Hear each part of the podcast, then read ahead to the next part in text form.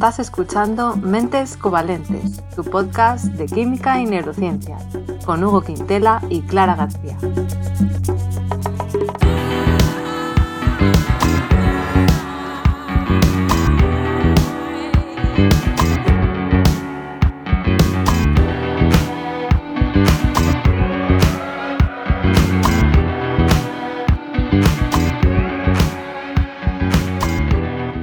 Bienvenidos al episodio 48, en el que vamos a hablar de las bebidas energéticas. Hola Hugo, ¿qué tal? Hola, muy bien, como nunca. ¿Tú qué tal? sí, también, también, como nunca. Bueno, Hugo, yo creo que es un tema interesante. De hecho, lo propusiste tú, si no recuerdo mal, ¿verdad? Sí, sí, a mí me lo propuso un fan. Ah, sí, un fan. Sí, sí. un amigo. Sí, sí. Algo así. Bueno, pues eh, yo creo que es algo que hemos probado todos bueno, no sé si todos, pero muchas personas. ¿Tú has probado las bebidas energéticas? Sí, eran tiempos, pero sí. Sí, sí, sí. Ya, yo hace mucho. ¿Y qué tal? ¿Qué tal tu experiencia, tu relación con Bueno, a ver, eh, yo en particular no muy bien, pero... Ah, no muy bien. no, no, eh, pero no sé, fue, fue una combinación de cosas, porque eh, yo las tomaba para estudiar y ah, hacía algo que ahora... Claro, yo creo que hacía algo que ahora no haría, eh, que era pues dormir muy poco antes de los exámenes y, bebía a lo mejor, no, muchas, una, pero también café para aguantar toda la noche. Entonces, eh, todo eso junto, pues a lo mejor no era la mejor combinación. Mm, dependientes, dependientes de la cafeína y las drogas estimulantes. Ya ves. Así eran los jóvenes estudiantes. Sí, para que luego digan, ¿eh? Pues yo, yo no, la verdad. Yo estudiaba y no me hacía falta cafeínas ni cosas. Yo aguantaba ahí por la noche, estudiaba, estudiaba y cuando acababa a dormir. Ah, sí, ¿eh? ¿Aguantabas toda la noche en vela sin cafeína? Sí, todo lo que me hiciera falta, la verdad. Jo, vale, pues yo es que ya, o sea, iba durmiendo, pues eso, tres horas o así a los exámenes y después de varias veces así. Bueno, muy mal, la verdad. Más. ¿Y, de fiesta alguna vez tomaste? Ah, yo creo que sí. Pero es que, claro, es que hace mucho ya de eso, ya no me acuerdo. Pero creo que sí. Creo que sí. No bueno. Eh, nosotros vamos a centrar, como ya sabéis, pues en la parte científica, porque esto es un podcast de divulgación. Pero antes de empezar a hablar de qué llevan estas bebidas y cómo nos afectan, yo me, me ha parecido que podría ser interesante hablar un poquito de la historia. Hugo. Lo que pasa que normalmente tú cubres la parte de la historia, pero nos vamos a intercambiar los papeles, si te parece. Eh, sí, no tengo opción, así que por favor, adelante. Es que empecé a leer sobre la historia y dije, pues lo cuento yo. Bueno, pues a mí me pareció muy interesante porque yo pensaba que era algo bastante moderno y actual, pero eh, las bebidas energéticas aparecieron antes de lo que yo me imaginaba. Antes de Cristo. antes de Cristo. Aparecieron, no, no tanto. Bueno, depende. Nos referimos a estas bebidas que no son. Depende que Cristo.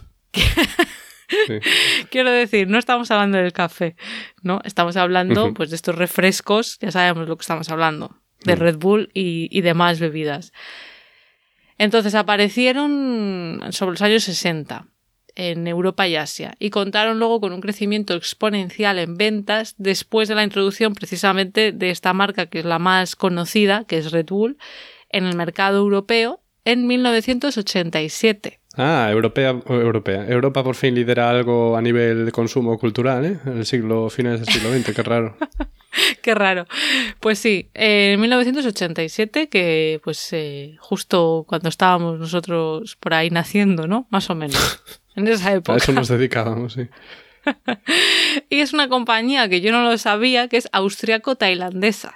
Yo no sabía que... era tailandesa, también lo descubrí ahora, sabía que era austriaca, pero no pues tailandesa. Pues es una combinación. Nómbreme tres compañías austriacas famosas. Eh, Red Bull y... Has dicho tres, ¿no? Sí, sí, lo decía a ver si sabías alguna, porque a mí no se me ocurre Ah, que, que, las nombrara yo, pensaba que decías que Ah, nombre, nombre. Bueno, quien quiera, desde casa podéis participar. Ah, pues yo, yo no sé. Pero bueno, esta en concreto fue eh, inventada inicialmente por, y aquí voy a decir un nombre tailandés, y yo no sé nada de tailandés, así que seguramente lo voy a pronunciar mal, Chaleo Yovitya, algo así, Chaleo oh. o Caleo, no sé cómo se pronuncia la CH, Chaleo Yovitya. Bueno, e, era un hombre tailandés, hijo de migrantes chinos con pocos recursos, que eh, pues había recibido poca educación formal, pero a principios de los años 60, después de haber trabajado en una empresa farmacéutica mm, como haciendo ventas, digamos, como representante de venta, pues después él fundó una pequeña compañía farmacéutica y empezó produciendo antibióticos, pero más adelante pues eh, hizo una bebida que sería el precursor del Red Bull, que era una mezcla de cafeína, taurina y glucuronolactona, no sé si lo he dicho bien. Glucuronolactona, sí señora. Que no me está complicado. A la que llamó, tampoco lo voy a saber decir bien, algo así como Krating Daeng, que en tailandés significa algo así como toro rojo, aunque en realidad más que un toro es otro animal eh, de allí, que es el gaur. El gaur. Me encantan los gaures. ¿Un sí, de la India? Son como toros, pero un solo cuerno. Vale, pues, pues ese animal. No, es broma. no sé qué. Con solo cuerno, dice. Como un unicornio. Eh, y la cosa es que o sea, existían bebidas energéticas antes, no es que no existieran, pero la mayoría venían de, o sea, en Tailandia las importaban de Japón.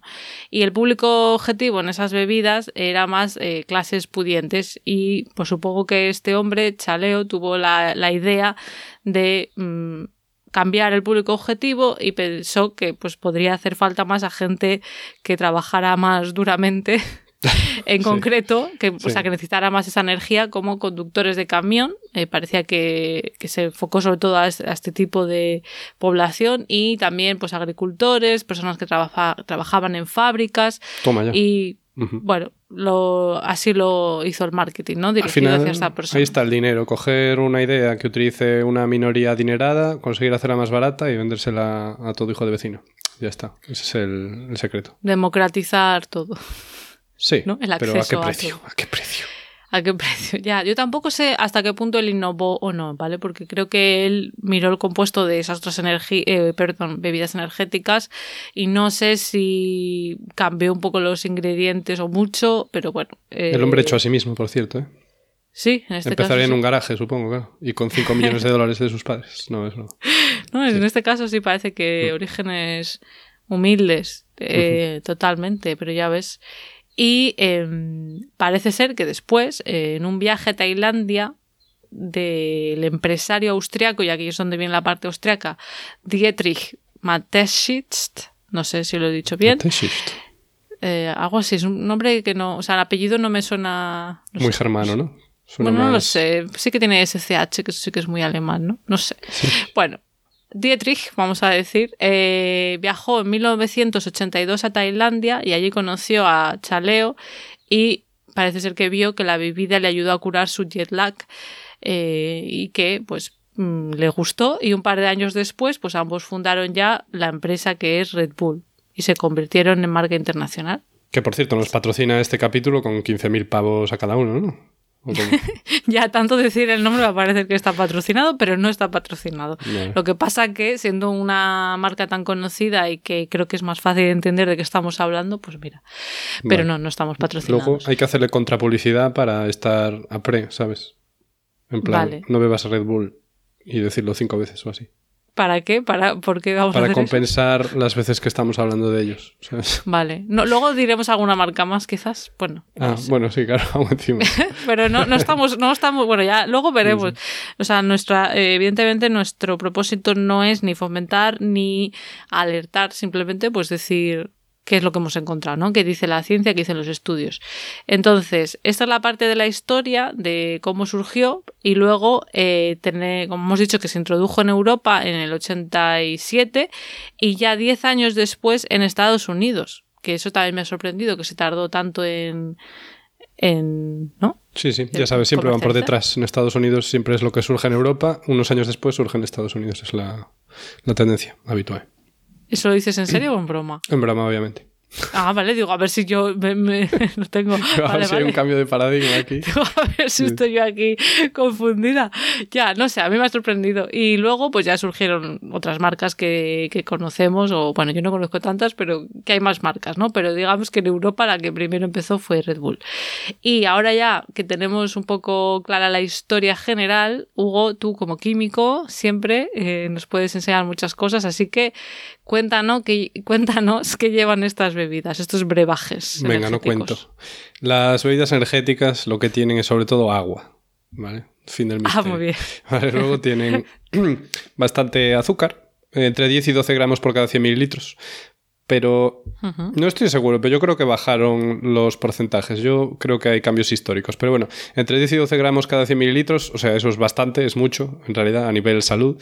Pero a nivel otro tipo de bebidas, pues es lo que puede llevar un zumo de pomelo, o un zumo de manzana, o una Coca-Cola.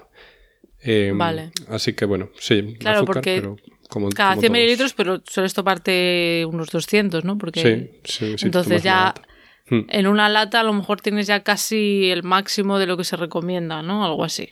Correcto. Al día. Vale. Luego también llevan taurina. Eh, y bastante además, 4 eh, gramos por litro, o sea, 400 miligramos por cada 100 mililitros, lo cual pues eso es bastante eh, si tenemos en cuenta las cantidades que ingerimos naturalmente de taurina. Luego también tienen cafeína, redondeando pues es lo que tiene a lo mejor un café americano o así, que no sé lo que es un café americano, pero si queréis saberlo, escuchad ese capítulo del café, es que son unos 30 miligramos por cada 100 mililitros. Eh, vale, vale, Digo, yo luego iba a entrar también en eso. Es que es un poco complicado lo del café, porque como hay tantos tipos de café y... sí, yo dije, mira, yo la gente supongo, los que beben café ya saben lo que es un café americano. Y... Bueno, el café americano es así más, es grande y diluido, ¿no? Es lo que yo entiendo por vale, el copón de café. Y bueno, es menos que de lo que lleva un café de filtro, que ese creo que sí que sé lo que es, que es en el que usas un filtro así que parece para cazar mariposas, eh, pero más corto, que esos son 40 o 45 miligramos cada 100 mililitros. Y es más que un café instantáneo, que son 25. 25 o sea, 30 miligramos por cada 100 mililitros de media, las bebidas energéticas. Yo, a mí me parece también que también fue bajando con el tiempo, pero en fin, no ¿Ah, tengo. Sí, no, tengo datos fidedignos. A mí me parece que cuando era joven de verdad, ahí tenía más, más chicha. Eh, porque de hecho luego vi ahí movidas de normas europeas que les obligaron a decir que si no sé cuá, que si no sé cuánto, y ahí me da la impresión de que igual hicieron las cosas. cambiaron algo? Puede ser. Yo no sé. ¿Tú, ¿Tú, tú, crees que como joven adolescente te fijabas en eso? No, no, de ahí, de ahí que no esté seguro. Pero... Vale.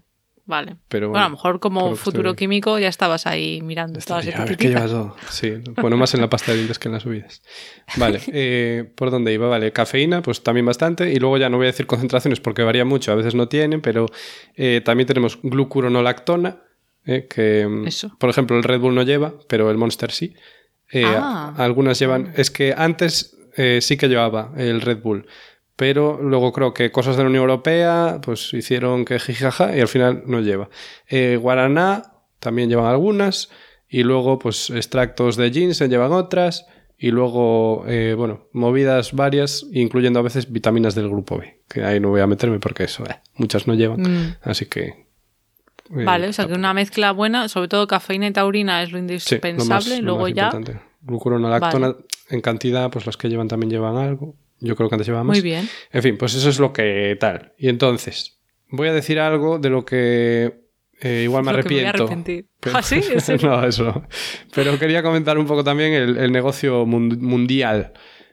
Ah. ¿Ibas a comentar algo tú de negocio mundial? Yo iba a contar más el consumo, de cómo de frecuente es consumirlas, pero no, no manejo números de dinero. O sea, que habla tú del negocio. Los dineros. 1% del total de bebidas no alcohólicas eh, que se venden en el mundo, pues eh, son bebidas energéticas, o sea que tampoco es mucho. Un uno solo. Sí, yo creo que se venderá más zumo de pomelo. De pomelo en, particular.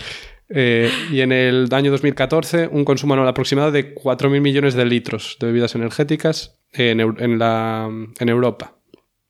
Claro, a mí me cuesta visualizar esos. O sea, lo que, sí que, lo que sí que he leído y tengo aquí apuntado es que son el tipo de vida con mayor crecimiento. Ajá, hay mucho de mercado futuro. Eso. Bien, hay que invertir ahí. Eh, bueno, hay más de 190 marcas en el mercado más del 30% del mercado se abastece a través de pequeñas y medianas empresas, lo cual sí puede indicar que todavía es un mercado que le queda por madurar, porque ya sabemos la tendencia que existe al monopolio en las cosas grandes. Así que si todavía el mercado está en manos de pequeñas y medianas, seguro que aún falta mucho partido por jugar. Estáos atentos. Ya. se, comercializan en más de 175 Que no, que no lo compre todo Elon Musk. Efectivamente. Nada, acabará pasando que habrá pues cuatro o cinco grupos, ¿no?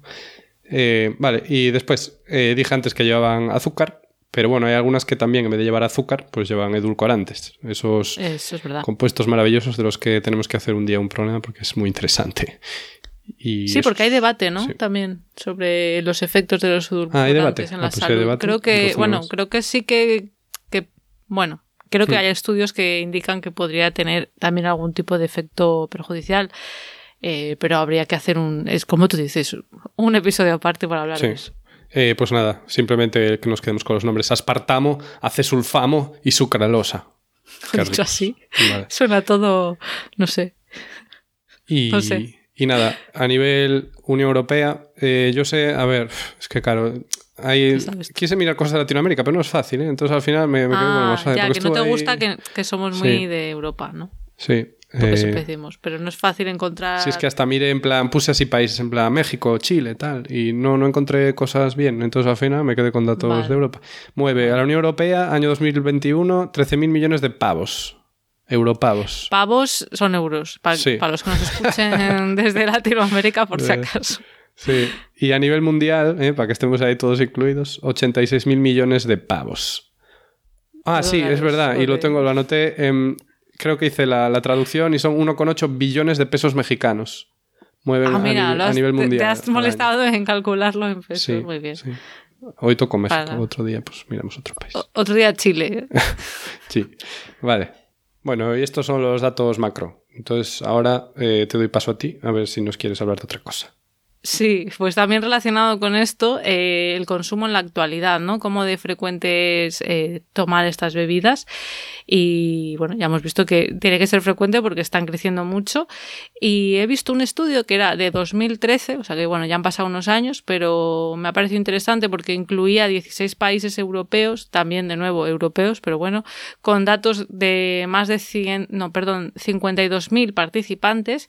Y aquí se vio que, o sea, que es bastante grande, ¿no? La muestra, que el 68% de los adolescentes entre 10 y 18 años consumían este tipo de bebidas. Eh, así que bueno, eso es un dato. Y luego, dentro de los usuarios que consumían estas bebidas, un 12% tenían un consumo alto, que eh, se consideraban alto una media de 7 litros al mes.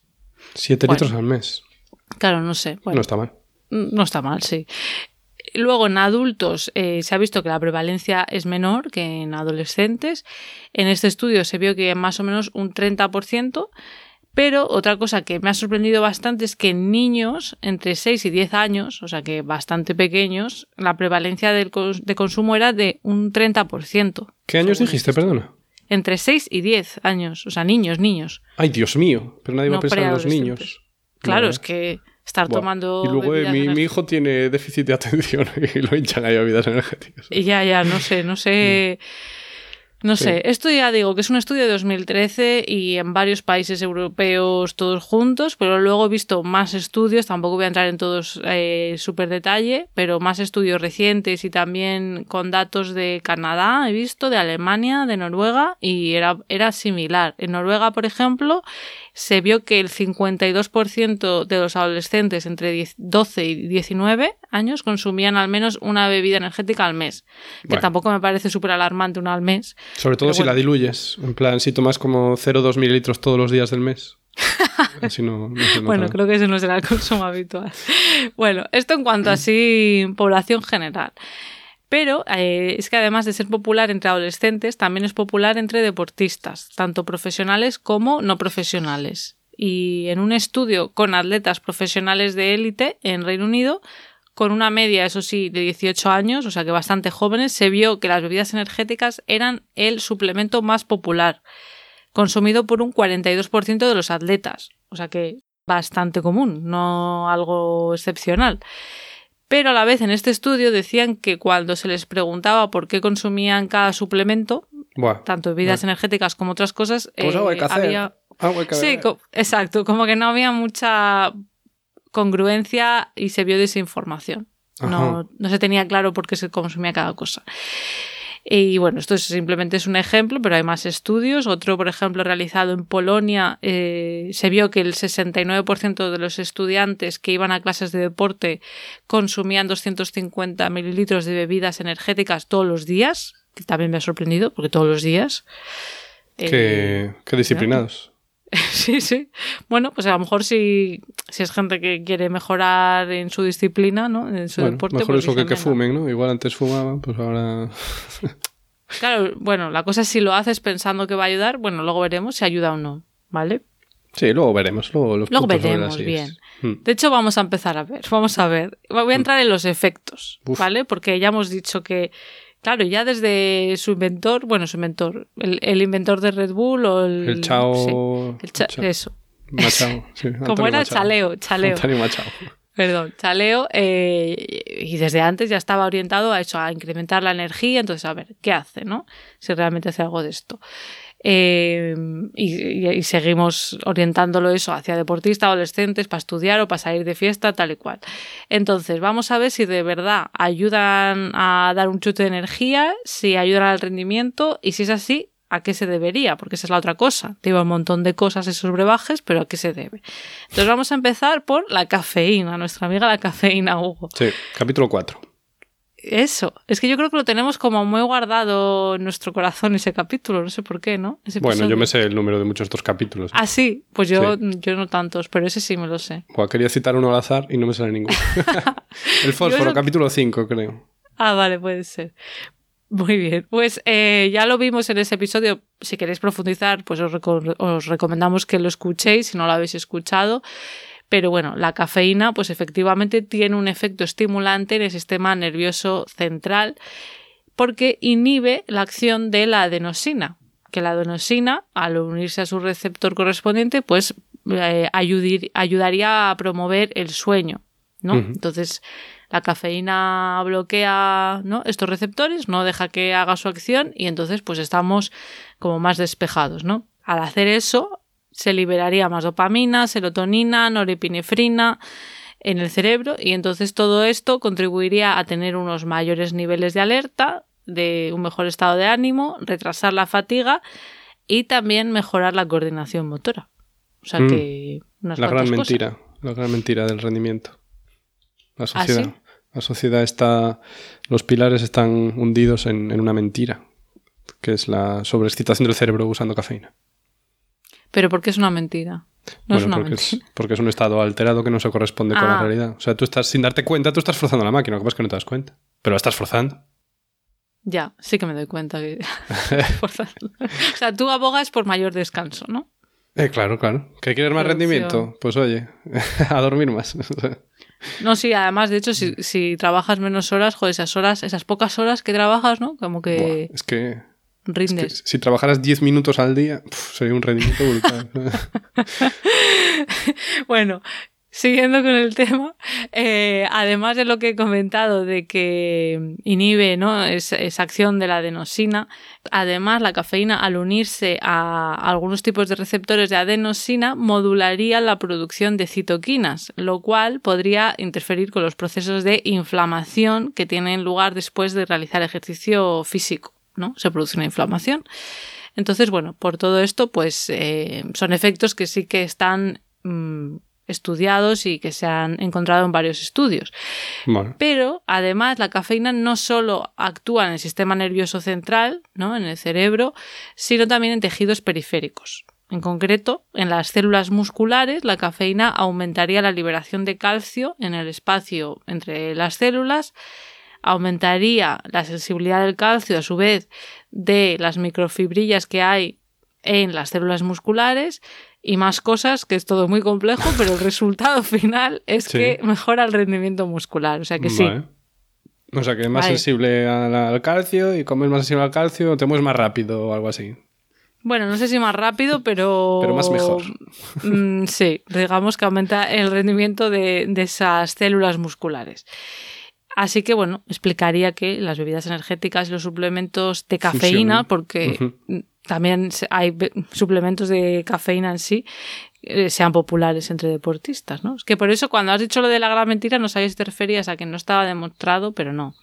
Ya veo que te referías a que no estás de acuerdo con, que se nos, se nos aliente a tomar cafeína. Cada uno. Esto a nivel histórico siempre, bueno, hace muchísimo que es así, lo de tomar algo para trabajar más, rendir más en el trabajo. Ya. Como mascarojas de coca, por ejemplo. Por ejemplo. Y luego, eh, también quería comentar sobre la cafeína, es que además del rendimiento muscular en sí, algo interesante es que la cafeína también aumenta los niveles de pinefrina, norepinefrina y cortisol en sangre. Del cortisol hablamos en el episodio no sé cuál, pero con Nacho, la entrevista con Nacho Sí, bueno, de Nacho, sí. 42. Y... Ah, mira, joder. ¿Te lo sabes de memoria? ¿O lo has Me suena, ¿eh? pero no sé. Ah. Bueno, este sí, es más reciente, digamos. Y todo esto podría hacer que bajara la percepción del dolor. Entonces, eso, entre otras cosas, pues eh, aumentaría la resistencia. O sea, tú puedes estar aguantando más porque no percibes tanto ese dolor. Vale, vale. Así Bien. que, bueno, sí que se ha visto. eh, o sea, se- esto es como la hipótesis o, o lo, lo que se cree por qué la cafeína ayuda, pero luego además hay estudios eh, mostrando que en muchísimas pruebas deportivas, tanto de fuerza, de potencia, rendimiento aeróbico, la cafeína ayuda Vale. en humanos. ¿eh? Y la cafeína obviamente no es un dopante.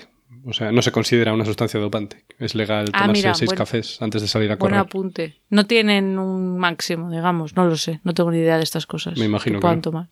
Por- Porque a ver, ¿quién va...? En plan, "Oye, te tomaste una Coca-Cola hace dos horas. O sea, Ya, no, pero digo yo que sé, imagínate que digas, no puedes tener más de, yo que sé, como si te hubieras tomado 10 Coca-Colas, yo que sé. Estamos haciendo aquí un montón de publicidad, oye. ah, A pues no, marcas. sí, no me he dado cuenta. Pero bueno, Bebida de cola. es verdad. Una galicola.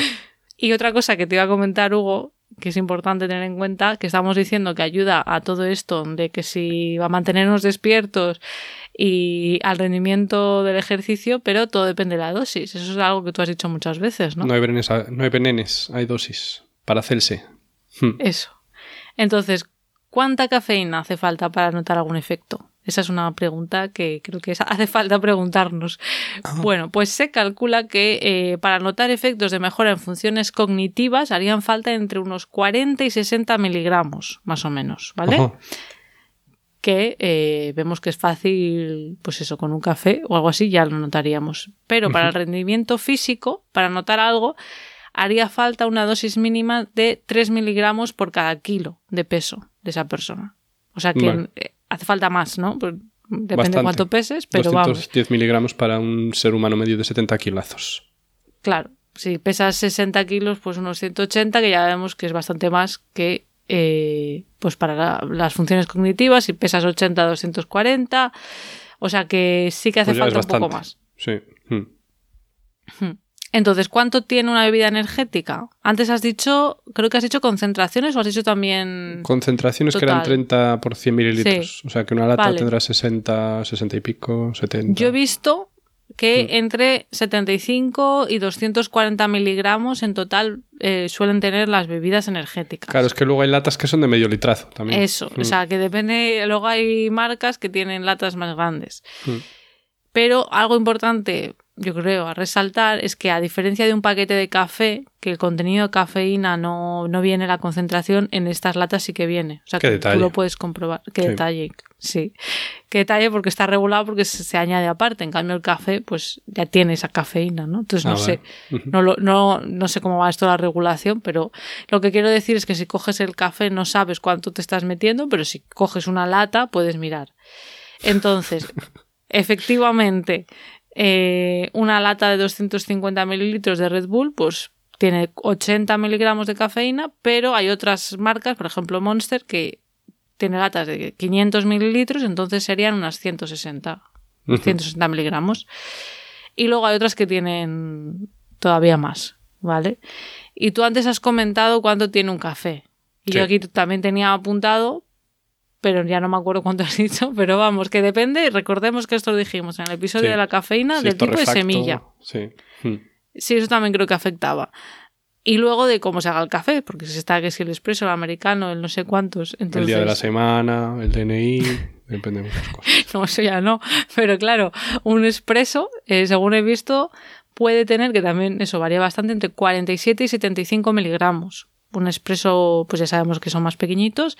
Y luego, lo que Vaya aquí tío. llamaban el regular coffee. Claro, Ah, regular, el regular, claro, el regular. Regular. Sí. Yo creo, claro, regular, ¿dónde? Porque claro, yo creo que en España es más normal una cosa pequeñita, pero bueno, Un café regular, por favor. uno de esos regulares.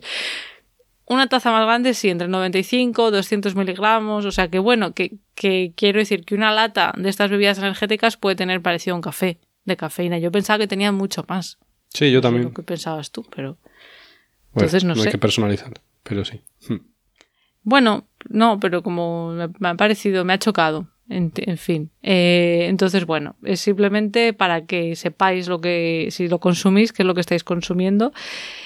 Y una cosa que también creo que es importante recordar es cuánto se considera que es el límite de lo aconsejable tomar. Y la Agencia Europea de Seguridad Alimentaria recomendaba no consumir más de 400 miligramos diarios, ¿vale?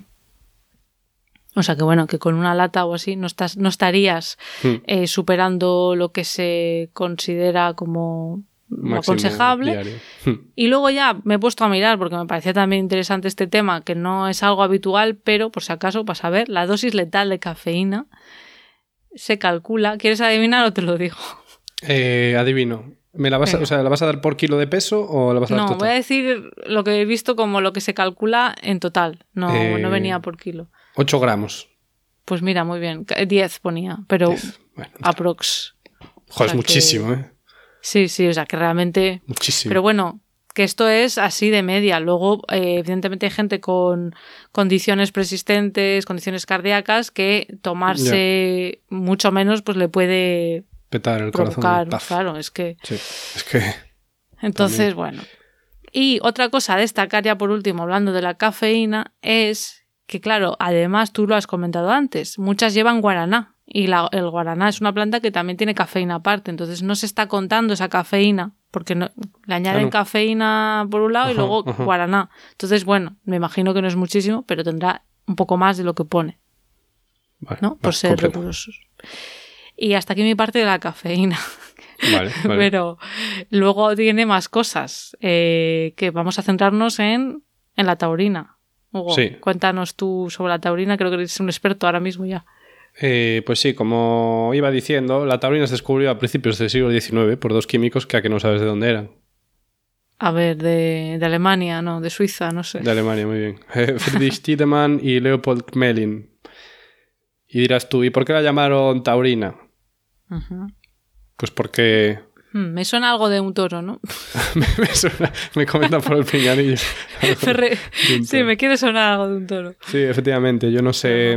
Yo creo que todos oímos esa cosa, ¿no? De que la taurina que había en, las bebidas energéticas venía de semen de toro. Sí, yo había oído algo así, pero eso no O sea, que hay macrogranjas con miles de toros a los que están ordeñando continuamente en una especie de orgía capitalista. Eh, bueno, pues sí, es cierto. Así es como se saca, porque obviamente es el método más barato tener miles de animales que hay que alimentar y que son muy agresivos, pues tenerlos ahí y masturbarlos para sacar unos pocos miligramos por cada animal de esta sustancia. Bueno, entonces, en realidad se llama así porque la aislaron de bilis de toro. El nombre está guapísimo. Y la gente, ¿cómo se va luego al semen? Quiero decir, es que... Bueno, a ver, porque eh, con el tiempo pues se descubrió que esta sustancia no estaba solo en la bilis de toro, sino que estaba en un montón de partes animales, incluyendo pues tejido muscular, sistema nervioso, mucho en, los ojos también. En las plantas hay mucho menos, y eh, en el semen también lo hay. Eh, de hecho, vi un par de estudios pues, en el que sí, hay, hay taurina. Pero bueno, como hay en todos los sitios, tampoco tiene mucho mérito, ¿sabes? en fin. Ya, ya, sí. Yo he visto que sobre todo en, en, nuestro organismo, al menos en humanos, donde abunda mucho es en el cerebro y en el músculo esquelético. He visto. Sí, que es el, es el bueno. El bueno. Entonces, antes dije que hay una concentración media en las bebidas energéticas de 4 gramazos por litro de taurina. Y, y no paramos de hablar hoy de concentraciones. Y claro, es muy bonito hablar, pero como puñetas se sabe la concentración de todas estas movidas. Vale, y esto se sabe gracias a la técnica del HPLC. Ah, vale. Y dirás tú, ¿qué es eso del HPLC? Pues eh, aquí viene el chiste, ese es el acelerador de partículas que hay en Ginebra. Pero no, el HPLC es High Pressure Liquid Chromatography, ¿vale? Es cromatografía líquida de alta presión. Entonces, ¿cómo funciona? ¿Tú alguna vez en el aeropuerto te hicieron un control de drogas?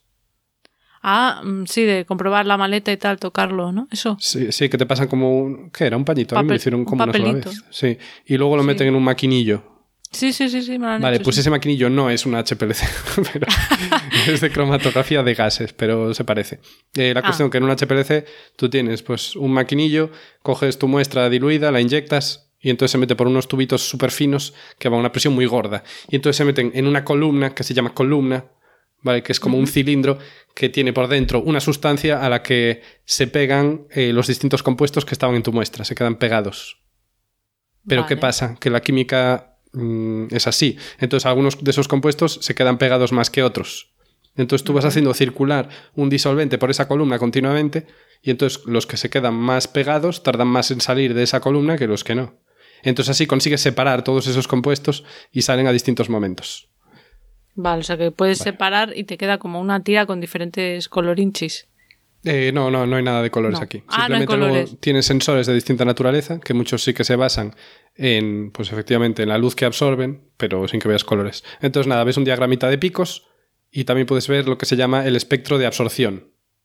Ah, vale, o sea que te sale luego, vale, vale, aparte. Sí, te salen unos grafiquitos y cada uno es distinto Vale, vale. y además No también... Es, como, Sí. es que me lo estaba imaginando como los test estos antígenos para el COVID, que ves la tira eh, si sube o si Sí, baja, bueno, que al principio se parece, la verdad es que no sé si eso también es así, cromatografía al 100%.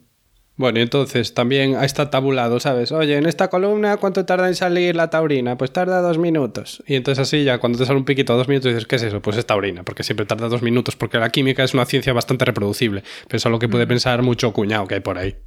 Vale, bueno, pues Vale. así, así se miden las concentraciones. Bien. Vale, y esto que. Ah, vale, de cómo se miden las Sí, bebidas. era una ¿no? nota ahí para rellenar. Entonces, ¿qué es la taurina? Volvemos a la taurina. ¿Qué es la taurina? Pues eh, leerás en todos los sitios que es un aminoácido. ¿Y esto Bueno, qué es? Esto es colleja de manual, porque no es un es- aminoácido. Eso, es como parecido, ¿no? He, he visto, leído, no sé. Sí, pues yo en muchos sitios leo, es un aminoácido no esencial. Y yo, pero serás garrulo. Pues no, no, es, un aminoácido. Claro, Claro, porque cuenta, ¿por qué no es? para ser un aminoácido, ¿qué tienes que tener? Pues una amina y un ácido. Si no tienes ácido, no eres un aminoácido. Es que hay que ser, ¿eh? Eres un amino. Claro, eres Una una amina amina. nada más, una amina. No sé. Pero ¿qué pasa? Que aquí ese grupo ácido, en vez de ser un ácido, es un ácido sulfónico. A ver, vamos a. Ya sabemos que hay mucha gente, oyentes fieles, que ya saben lo que es un ácido y lo que es un amino, pero por si acaso luego habrá gente que no. Sí. Que recuerda, ¿qué grupo? Sí, sí, al final o al principio, ¿no? Los extremos tienen un grupito. Sí. En los ¿No? aminoácidos. Pues un extremo es un Sí. grupo amino, que es un NH, vamos a dejar, o sea, NH y luego bien otro H o después otra cosa. Y después Vale. el grupo ácido es COOH, o sea, un carbono unido por un doble enlace a un oxígeno y por un enlace simple a un grupo OH. Eso es un bien. ácido. Vale. Vale. En el caso de la taurina no existe grupo ácido y en vez de haber ese grupo ácido COH, hay un grupo ácido sulfónico que en vez de ser COH es SO2OH. O sea, se O parece. sea, que no tiene. Ya, no se parece, pero no. Claro, porque hay un azufre. O sea, no hay un carbono. No, es el carbono del Claro. grupo ácido, en vez de ser carbono, es un azufre. Y claro, es que además, encima se llama ácido sul, no sé qué. O sea, que Sí, la a ver, es palabra un ácido- ácido. claro, claro. pero los ácidos sulfónicos, pues claro, comparten con los ácidos mm, carbónicos o carboxílicos, perdón, que están oxidados a su estado máximo, que en el caso del azufre es meterle tres oxígenos, ¿vale? Porque es SO2OH, y además también tiene ese carácter ácido, que es el de liberar un protón. Porque tiene Es que está, ma- está OH. mal, yo creo que está mal dicho. O sea, que decir, que la química ha creado confusión, porque si No, le llamas no, no, grupo ácido, No, no, esto es absolutamente coherente. Es absolutamente coherente, porque uno es un ácido carboxílico y el otro es...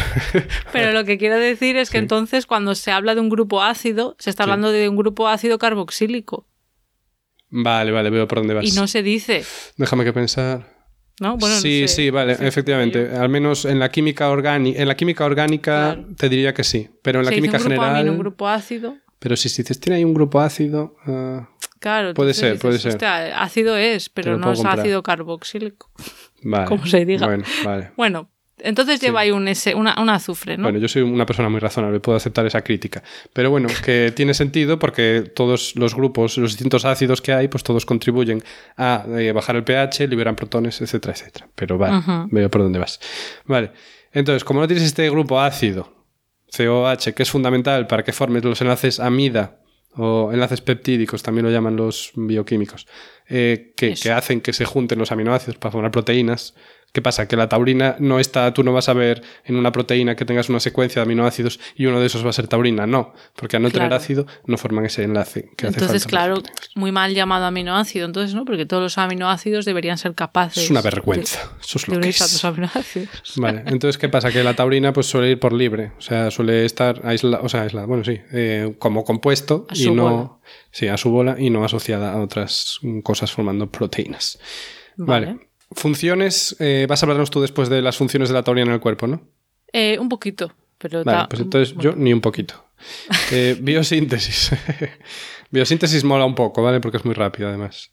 se parece a un aminoácido, pero no lo es. Entonces, dices tú, ¿de dónde sale? Pues en realidad sale de un aminoácido, que es general, bueno, principalmente la cisteína. Ah, vale. Ah, eso lo explica todo. ¿Por qué? Porque la cisteína lleva azufre ya. La cisteína ya lleva un ah, azufre. Y esto te dije que lleva un ácido sulfónico, o sea, ya necesita un azufre. Entonces, eh, este aminoácido, que sí que es un aminoácido, cisteína, porque claro, la cisteína lo tiene todo, ¿vale? Tiene amina, tiene ácido y también tiene un grupo azufre en forma de tiol, que es un SH. Es como si fuera un alcohol, pero en vez de un oxígeno, lleva un azufre. Vale, entonces, ¿qué le pasa en, dentro del cuerpo? Que ese azufre se oxida a ese grupo ácido sulfónico y se convierte en la movida que conté antes y el grupo ácido desaparece, o sea, se descarboxila y pierde CO2. Vale, entonces al quitarle ya el grupo ácido, pues claro, ya no es un aminoácido, claro. Exacto. Y así es como traiciona a los de su especie. Vale, o sea que es, es muy parecida a la cisteína quitándole eso. Sí, quitándole el ácido y oxidando el azufre. Estupendo. Estupendo, ¿no? Es esto lo que podías haber soñado. Estupendo. Bien. Me quedo más tranquila. Y, oye, que a nivel de dónde la sacamos nosotros, pues comiendo eh, conseguimos todo lo que necesitamos y bueno, si eres así vegano, pues eh, te cuesta más, porque ya dije antes que no hay mucho en las plantas. Y bueno, mm. que si tomas mucho, que vamos, que lo, lo, ¿cómo se dice? lo excretas por la orina. O también se mete en la bilis y forma parte de tu bilis. Y ahora, ah, claro, lo más... porque se encontró la bilis. Efectivamente, bien visto. No en el semen de toro, que después también. Vale. Síntesis industrial, ¿vale? Porque es lo que mola, lo que hace el ser humano. Muy rápido ah, también. No, os voy a. Claro. o sea, Aquí mi duda, que no sé si tú me la sabrás responder, es: ¿síntesis industrial eh, exclusivamente para bebidas energéticas o se usa para más cosas? Ah, pues se usa para más cosas, pero. Vale. No sé, no sé para qué más No sabes muy bien para qué. Vale, vale. Eh, bueno. no, no mire eso, la verdad. Pero bueno, podcast gratuito. Eh, se, utiliza, se utiliza el óxido de etileno, del que ya hablamos en algún momento, ¿vale? que es un epóxido, del que ya hablamos también en ese mismo momento. O sea, imagínate un triángulo, un triángulo. Era un epóxido. Ah, vale, un triángulo. Y uno de los vértices del triángulo es un oxígeno. Sí. Y los otros dos vértices son carbonos. Vale. Pues eso es el óxido de etileno. Vale. ¿A qué es facilito? Pues sí. Vale, pues ahora imagínate un heptágono fusionado con un hexágono. No, es una. Bueno, bueno, esto ya se me va. Entonces, eso es uno. Al, óxido de etileno, ¿vale? A este epóxido, que eso, que los triángulos en química orgánica suelen estar muy tensos. Vale, porque los ángulos que les gustan formar a los átomos de carbono con otros átomos son ángulos bastante abiertos. Entonces tú al hacer un triángulo tienes ahí tres ángulos de 60 grados que están súper incómodos. Y a poco que les choque otra molécula, si tienen excusa, van a decir, pues me abro, ¿sabes? Abro el triángulo y me, me vuelvo más estable porque estoy muy tenso. Vale. Entonces, nada, lo mezclan ahí con bisulfito sódico y así introducen el, un azufre, ¿vale? Porque sulfito, pues lleva un azufre. Vale. Después, para meter la mina, lo tratan con amoníaco. Vaya lío, todo esto que hay que hacer para la taurina. Buah, pues esto es súper fácil. Estos son ah, dos reacciones. Esto es ah, lo más fácil que puedes encontrar en industria. Bueno, le metes amoníaco y así metes la mina, ¿vale? O sea, así ya te queda en la cabeza. En realidad, el epóxico, el, el epóxido, ¿vale? el oxígeno que tenías en el triangulito, se, convierte en la amina. O sea, cambias ese oxígeno, lo vas a cambiar por el amoníaco y ya está. Es una molécula pequeñita. Sí, por favor, es de pringados esta molécula. Está Vale. vale. Y no viene del semen de toro, insisto, a nivel industrial. Vale, nos ha quedado claro que no viene del semen de toro y eh, se hace ahí metiendo cosas raras.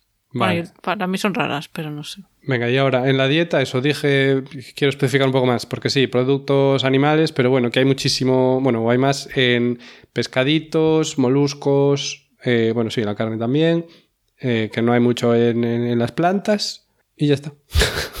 puede ser, me suena que he visto que los, los gatos no tienen taurina. ¿Puede ser? En ningún sitio. Sí, que no, que es un aminoácido, bueno, aminoácido ya sabemos que no es, un pseudoaminoácido esencial para la, algo he visto de que no tienen, a lo mejor hay que en la comida eh, añadirles, que ellos no producen su propia taurina, ¿no? Algo así. ah, pues no sé. Estoy buscando ahora y veo que sí que dicen algo de las comidas de los gatos. Creo que es que, mira, por lo que estoy viendo es que la mayoría de los mamíferos sí que son capaces de sintetizar taurina, ¿sabes? O sea, eh, es parece que los gatos no, no pueden sintetizarla suficiente. Vale, bueno. Para, que lo sepáis si tenéis gatos, que miréis bien lo que sí, le estáis sí, pues nada, poner Red Bull en el agua al gato. Eso no. Vale, muy bien. Pues ya está. Pues hasta ya aquí está la tu parte. Joder, pues muy interesante. De ya quitando mitos sobre cosas que no son. Eh, pues yo solamente quería añadir, tú ya lo has explicado, que está en nuestro cuerpo, ¿no? Pero, eh, pues eso, tiene un papel importante en la transmisión del impulso nervioso y en la modulación de la contracción muscular. O sea que en ese sentido podría tener sentido que se añada, pero hay que decir que no está claro, eh, por los estudios que se han hecho en humanos, eh, que tenga algún efecto real en rendimiento físico o de otro tipo. O sea que parece que se, se añade un poco sin saber muy bien si hace algo, un poco Ya, por si acaso. Eso es lo que... Mm. como si a tu coche dices, oye, como la gasolina hace que funcione el coche, le voy a llenar el depósito de aceite de gasolina, los asientos de atrás de gasolina.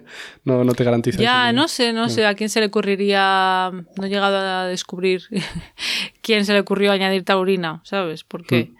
Pero bueno, eh, y luego respecto a otros ingredientes, no sé si vas a decir tú algo más. Yo tengo solamente que decir que de, de en cuanto a efectos de que se haya demostrado que hacen, eh, tanto la glucuronolactona, la carnitina, el ginseng, las vitaminas, todo eso, o, o no se ha investigado en humanos, o la evidencia es inconsistente o limitada. O sea que no está claro. Puede ser que en algún compuesto sí que se ha visto ciertas cosas, pero luego no se ha podido replicar. O sea que básicamente hace falta investigar más para ver si realmente estos compuestos que se añaden hacen algo o no. Y en cuanto a las vitaminas, importante recordar que si tú ya tienes suficiente, no tienes ningún déficit de vitamina, añadir más no supone una ventaja. ¿No? Ya, Porque como ya- la gasolina tienes, del coche. Sí. Es- es- es- sí, es como bueno. Así que de momento lo único que está claro, claro, es el efecto de la cafeína en estas bebidas, en cuanto a sus efectos en el rendimiento cognitivo y, y físico. ¿Vale?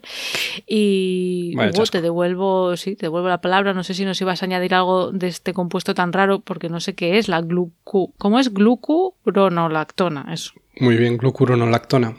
Vaya nombre. Pues, ¿a qué te suena la glucuronolactona? Pues a, La curu. glucosa. No, a glucosa, efectivamente. La glucosa Eh. y a la, a lactosa, no, no, no sé. No, la lactosa no, pero lleva lactona, efectivamente. ¿Y qué es lactona? No sé. Pues a ver, la glucuronolactona es un derivado de la glucosa. Vale. Recordemos la glucosa. La glucosa es nuestra, antes hablábamos de gasolina, pues digamos que es nuestra gasolina principal, es no- nuestro combustible más fundamental y básico, es lo que quemamos con más gusto.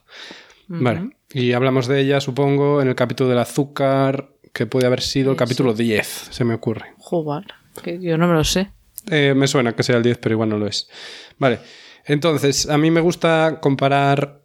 Yo creo que deberíamos un día hacer un capítulo de combustibles, ¿vale? Pero bueno, eh, imaginemos. ¿Qué una- digo yo? Del cerebro. Ay. Sí, sí, sí. Claro, pues el combustible del cerebro. Ah, algo vale, más de la vale, pensaba que glucosa combustible- vale. de sí. La cuestión que mm, a mí me gusta comparar eso con combustibles. Entonces, la gasolina. La gasolina es una mezcla de movidas, pero bueno, pensemos que fuera hexano puro. O sea, hexano, seis átomos de carbono, en, vamos a pensar que en cadena, una cadenita de seis átomos de carbono. ¿Vale? Y todo lo que no sean carbonos, porque el carbono se tiene que unir a cuatro cosas, van a ser hidrógenos. ¿Vale? Pues ahora la glucosa es si oxidas parcialmente ese hexano y a cada carbono, en vez de que tenga eh, todo lleno de hidrógenos, le vas a poner 1H. O sea, cada uno de esos hidrógenos mm, unido a cada carbono, pues en vez de un hidrógeno va a ser 1H. Vale. O sea, que es una gasolina con un poco de OH, un poco oxidada. Uno de esos oxígenos lo vas a volver a oxidar. O sea, en vez de unirse por un enlace simple, se va a unir por un enlace doble. Pues eso es la glucosa. Qué sencillo, qué poético. Maravilloso. En realidad es una mierda porque estamos perdiendo energía, ¿sabes? La gasolina tiene más energía porque está más por oxidar. La glucosa ya está parcialmente oxidada, pero a cambio está rica, ¿sabes? Dulce, ¿sabes? Eh, ya, la verdad que la, gasolina no creo que esté muy rica. Supongo que a nivel evolutivo no nos cundió, pero quién sabe, en un planeta distinto a lo mejor está lleno de gasolina y los organismos pueden comer gasolina. Sería gracioso de ver. ya, estaba pensando, sí, que a lo mejor hay alguna bacteria que puede, no, yo qué sé, ¿no? Vale, pues eh, no nos desviemos. Ese oxígeno del que hablaba. Supongamos que vuelves a oxidar ese oxígeno que acabo de decir que oxidabas una vez, lo vuelves a oxidar. Pues ahí ya tendrías ácido glucurónico. ¿Vale? O sea, es una glucosa en, un sitio oxidada una vez más. O sea, en vez de tener un carboxilo, eh, pasas a tener un ácido carboxílico. ¿vale? Y luego finalmente, luego ese ácido glucurónico está en equilibrio consigo mismo y se cicla que va todo ciclado, ¿eh? Se, cicla. Como que se hace un... un... ciclo. Y eso es la glucuronolactona. O sea, que no es más que glucosa un poco más oxidada. ¿Por qué se añade o dónde está o esto está en algún sitio? Pues no lo sé, pero te voy a contar una cosa interesante. es otra leyenda urbana, ¿vale? Que se decía, o se supone que es una leyenda urbana, que eh, que la glucuronolactona la desarrolló el Departamento de Defensa de los Estados Unidos en el año bueno, en los años 60 del siglo pasado para estimular la moral de las tropas en Vietnam y actuaba como una droga alucinógena que les calmaba el estrés de la guerra. Y yo diría. esto dices? Vale. Yo diría que es leyenda urbana, claro. Eh, porque lo vi Esto fue un bulo que estuvo mucho ahí a principios de los 2000 y lo vi en varias páginas web y me hizo gracia. ¿Qué digo yo? Que si tiene un, rollo alucinógeno, entonces ¿qué pasa? La gente que toma bebidas energéticas está todo el rato viendo movidas. No creo. Ya, no. Y además, ya.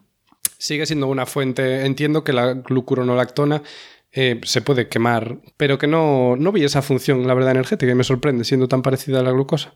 Eh, lo que vi que hace en el cuerpo es que, eh, digamos que es para limpiar, que se encarga de que puedas metabolizar compuestos exógenos del cuerpo que ayuda a que les pegues como una glucosa para que luego los puedas mear más fácilmente. Así expresado de forma Pero es un compuesto que no normalmente no, no, consumimos, que no está en nuestro cuerpo. Sí, sí, sí que lo, tenemos ya presente en el ah. cuerpo, sí.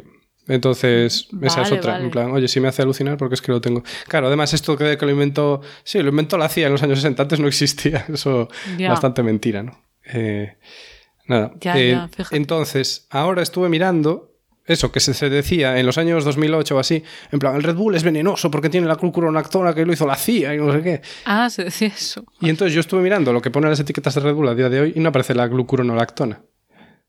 Ah, que lo han quitado a lo mejor. Entonces, mi teoría es que lo quitaron y también lo que vi es que eh, normalmente ingerimos con la comida pues unas cantidades pequeñas, pero es que en algunas bebidas estaba hasta en 2 gramos litro, que era como más de, no sé, 40 veces lo que tomabas mm, de forma normal. Entonces que, bueno, que, a lo mejor se ha cambiado un poco sí, entonces yo creo que se moderó mucho la cantidad de glucuronolactona presente. Por si acaso, por lo que fuera. Y entonces yo creo que a lo mejor la pusieron ahí por, a lo mejor porque venía de extractos de plantas que también le ponían, o por decir, no, es que te limpia por dentro. Ya, ya, que muchas cosas a lo mejor se añaden un poco de, pues, por, por la tradición de lo que se crea que hace, ¿no? Efectivamente. Pero bueno, eso ahora Red Bull no lleva y, por ejemplo, el Monster sí que lo lleva. Ah, mira. Así que yo no sé, yo solo estoy muy confuso. Ya, es todo muy complicado este tema. Nos hemos metido aquí. Sí, un, poco charquísimo. Vale, bueno, pues ya por último, ahora ya que has metido también el tema de que si se decía que era malo el Red Bull o tal, vamos a hablar de los peligros, potenciales peligros, efectos adversos, porque yo creo que a todos nos habrá sonado que ha habido una época, al menos hace unos años, que se empezó a hablar un poco peor de estas bebidas, que se ha advertido sobre posibles efectos nocivos. Así que eh, yo he estado mirando a ver pues qué estudios hay o qué, es lo que se ha encontrado, ¿no? Entonces, bueno, según un metaanálisis publicado en 2020, recordemos, metaanálisis es que incluye pues eh, un montón de estudios y miran a ver, hacen otro análisis. En este caso incluía 32 estudios con más de 96.500 participantes. Poco no estaba mal. Pues según esto, em, algunos de los efectos adversos en niños y adolescentes hasta 18 años más comunes serían el insomnio, que tiene sentido, claro. Sí, vaya. Mm. El estrés y un estado de ánimo deprimido. Oh, vaya. Lo de estado de ánimo deprimido, pues no lo sé hasta qué punto, no lo sé, eh, puede afectar o es, ¿sabes? Mm, igual es que se encierran ahí a jugar al World of Warcraft. Claro, es, que, es que también dependerá de un montón de variables, no lo sé. Y luego ya en adultos de más de 18 años, por otro lado, em, los efectos adversos más comunes asociados a estas bebidas serían también el insomnio, pero luego... Hmm. No, eso no, pero agitación en general y temblor en manos y malestar eh, gastrointestinal. Bueno. Hmm. Eh, esto es lo más común, claro. Eh, ¿Y taquicardias eso? Mm, en este estudio no, no incluían lo de las taquicardias, pero sí que en otros sitios sí que he leído que puede ocurrir. Entonces yo creo que también depende de la persona, o sea que habrá mucha variación. Hmm. Claro. Entonces, mm, también hay que tener en cuenta que, decían en este estudio, que el consumo de estas bebidas muchas veces, muchas veces está asociado pues, a ciertas condiciones como de privación de sueño, ya sea porque estás estudiando o estás jugando a videojuegos o lo que sea. Eh, estrés, el estrés, mm, pues yo qué sé, de exámenes o de partidas. Claro, es que también se promueve mucho, luego visto, en los eSports. Ajá que no sé cuántas horas duran esas partidas, ¿sabes? No Sabe Dios. Si eres bueno, mucho seguro. Claro, entonces eh, que podría tener que ver también con que esas condiciones potencien el efecto estimulante de las bebidas en sí. Y luego, por otro lado, los adolescentes podrían ser más sensibles a la cafeína, en parte por un menor peso corporal. Entonces hay muchas variables ah, a pues tener en cuenta. Más, ya está. Eh, claro, sí, ya está, ¿no? Todo un plan sin, fisuras que bebe con azúcar. Y luego, eh, lo que decías antes de las arritmias, eh, sí que he visto que pueden causar arritmias. Eh, bueno, tú has dicho taquicardias, pero bueno, en concreto yo he visto arritmias. Ah, y a largo plazo podrían inducir cambios morfológicos en, en, el músculo del corazón. Ay, qué grima eso. Sí, no sé hasta qué punto eso puede ser peligroso o no. Eh, supongo que tú, como siempre, depende de cuánto consumas. Y me imagino que esto también, puede ocurrir con el café. O sea, al final es la cafeína, ¿sabes? Sí, no, al final eh, pues, agua, azúcar, cafeína y un poco de taurina. Eh, claro, de momento por lo que se, por lo que se sabe. Hmm. Y luego eh, una cosa también relacionada con el tema del deporte que hemos visto antes, que sí que puede ayudar a, pues a, al rendimiento deportivo, pero tiene un contra este tipo de bebidas que es que inducen la diuresis, o sea, las ganas de hacer pis, ¿no? Y enlentece la absorción de fluidos. Entonces, esto podría tener un efecto negativo en atletas, por lo menos en, algunos deportes así de ultra resistencia como maratones. O sea, que te, cuesta más hidratarte. Eh, sí.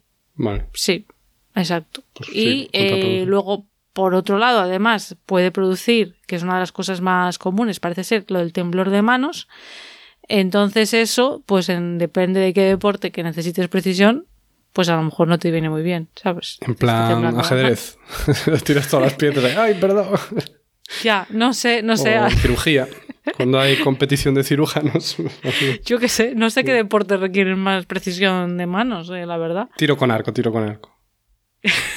Joder, no, sí, tiro con arco. sí, sí. Si te tiembla el pulso ahí, estás jodido. Sí, ya, no sé. Bueno, en fin, esto es lo que. bueno, baloncesto también, claro. Sí, claro, también, también. Tienes que, es muy eh, importante el muñequeo ahí. Ping-pong. Ping-pong, pues también. Sí. Paddle, no sé, badminton, no que sé. Este tipo, no sé. Todo esto supongo que influye. ¿Y qué más? Los autores también del estudio, pues mm, decían, recomiendan que claro, no sé hasta qué punto otras autoridades recomendan otras cosas, pero ellos recomendaban que no se exceda eh, las cinco o siete bebidas por semana y que se evite mezclarlas con alcohol, porque al mezclarlas con alcohol también, eh, pues parece ser que, claro, ya no tienes el efecto este así sedante del alcohol, ya no se da, y entonces, pues, eh, puede, parece ser que también bebes más alcohol. Yo no sé, eso es una interacción que no se recomienda. Luego, qué rico estaba el vodka Red Bull, que es lo único que recuerdo haber probado eso, Eso es lo que yo había probado cuando lo has dicho, sí. Ha estado muy rico, me gusta. Una vez a lo mejor. Sí, estaba rico, claro. Mm. Es dulcísimo. sí, sí, que también es peligroso, ¿no? Cuando está dulce que no te das cuenta del alcohol que te metes. Eso también es verdad. Hmm. Y claro, el tema del azúcar, pues en sí mismo también puede suponer un problema. Eh, si uno está tomando esas bebidas de manera frecuente, pues estará tomando bastante más azúcar de lo que sería recomendable. Pero ya sabemos que también hay Sí, también. Opciones mm, con edulcorantes. Entonces, yo creo, Hugo, es, es, un tema complicado. No sé si tú tienes algo más, pero yo me quedo con la idea de. No, yo estoy harto ya. Mm. Vale, yo me quedo con una idea general de ni son algo súper especial de que te va a dar una energía que no te va a dar el café, ni em, son súper peligrosísimas, pero hay que tener cuidado con cuántas se toman al día si es que uno quiere tomar algo, porque puedes no tomarlas y ya está. Ser cautos, ¿no? Sí, pues no vas a fundar una empresa como Tesla si no tomas Red Bull, pero bueno. Ah, bueno. Por la cantidad de horas y tal. Sí, sí, sí. Ya, no sé, hay gente que tiene una capacidad de trabajo increíble, yo qué sé. Por otro lado, una cosa que sí que me parece interesante reflexionar es lo que hemos dicho antes de eh, que el, café, por ejemplo, pues no lo ves todo, todos los compuestos, cuánto tiene por concentración y no, no está tan regulado como una bebida que han tenido que añadir esos compuestos y tienen que pasar pues por otro tipo de, de pruebas. Pero bueno, más allá de eso. Pues también es verdad. Hmm, hmm no sé, ahí ya eh, nosotros nos quedamos en la ciencia y no damos no damos consejos. Que una cosa, que claro, hay que pensar que al beberse se absorbe todo muy rápido, no es lo mismo que comer cosas. Entonces... Eso sí. Claro, piénsalo, piénsalo. No, porque se absorbe mm. muy rápido, entonces claro, pues yo qué sé, la glucuronolactona, en plan, bueno, que es un compuesto que está también en las plantas de no sé qué, sí, ya, pero no te estás bebiendo 5 litros de cactus, ¿sabes? ya, es que es natural. Que son subidones que te metes al cuerpo de sustancias así, cosa que no pasaría en condiciones normales. Desde luego. Que también es como si te tomas un zumo con cuatro naranjas, que no te tomarías cuatro naranjas y te, da un, un, pico de azúcar, ¿no? Pero bueno, en fin, yo creo que hasta aquí el episodio de hoy. ¿Estás de acuerdo, Hugo? Por favor. Vale, pues estupendo. Como siempre, las notas con todas las referencias estarán en la web de Podcastidae, la red de podcast a la que pertenecemos. La página web es podcastidae.com y si queréis apoyarnos podéis darle al botón de suscribirse desde vuestro reproductor preferido, darle a me gusta, dejarnos comentarios y luego ya si queréis estar al tanto de novedades y alguna foto de vez en cuando, pues nos podéis seguir en redes sociales. Estamos en Twitter como arroba cobalmentes y en Instagram y Facebook como mentes covalentes. Hasta la próxima próxima.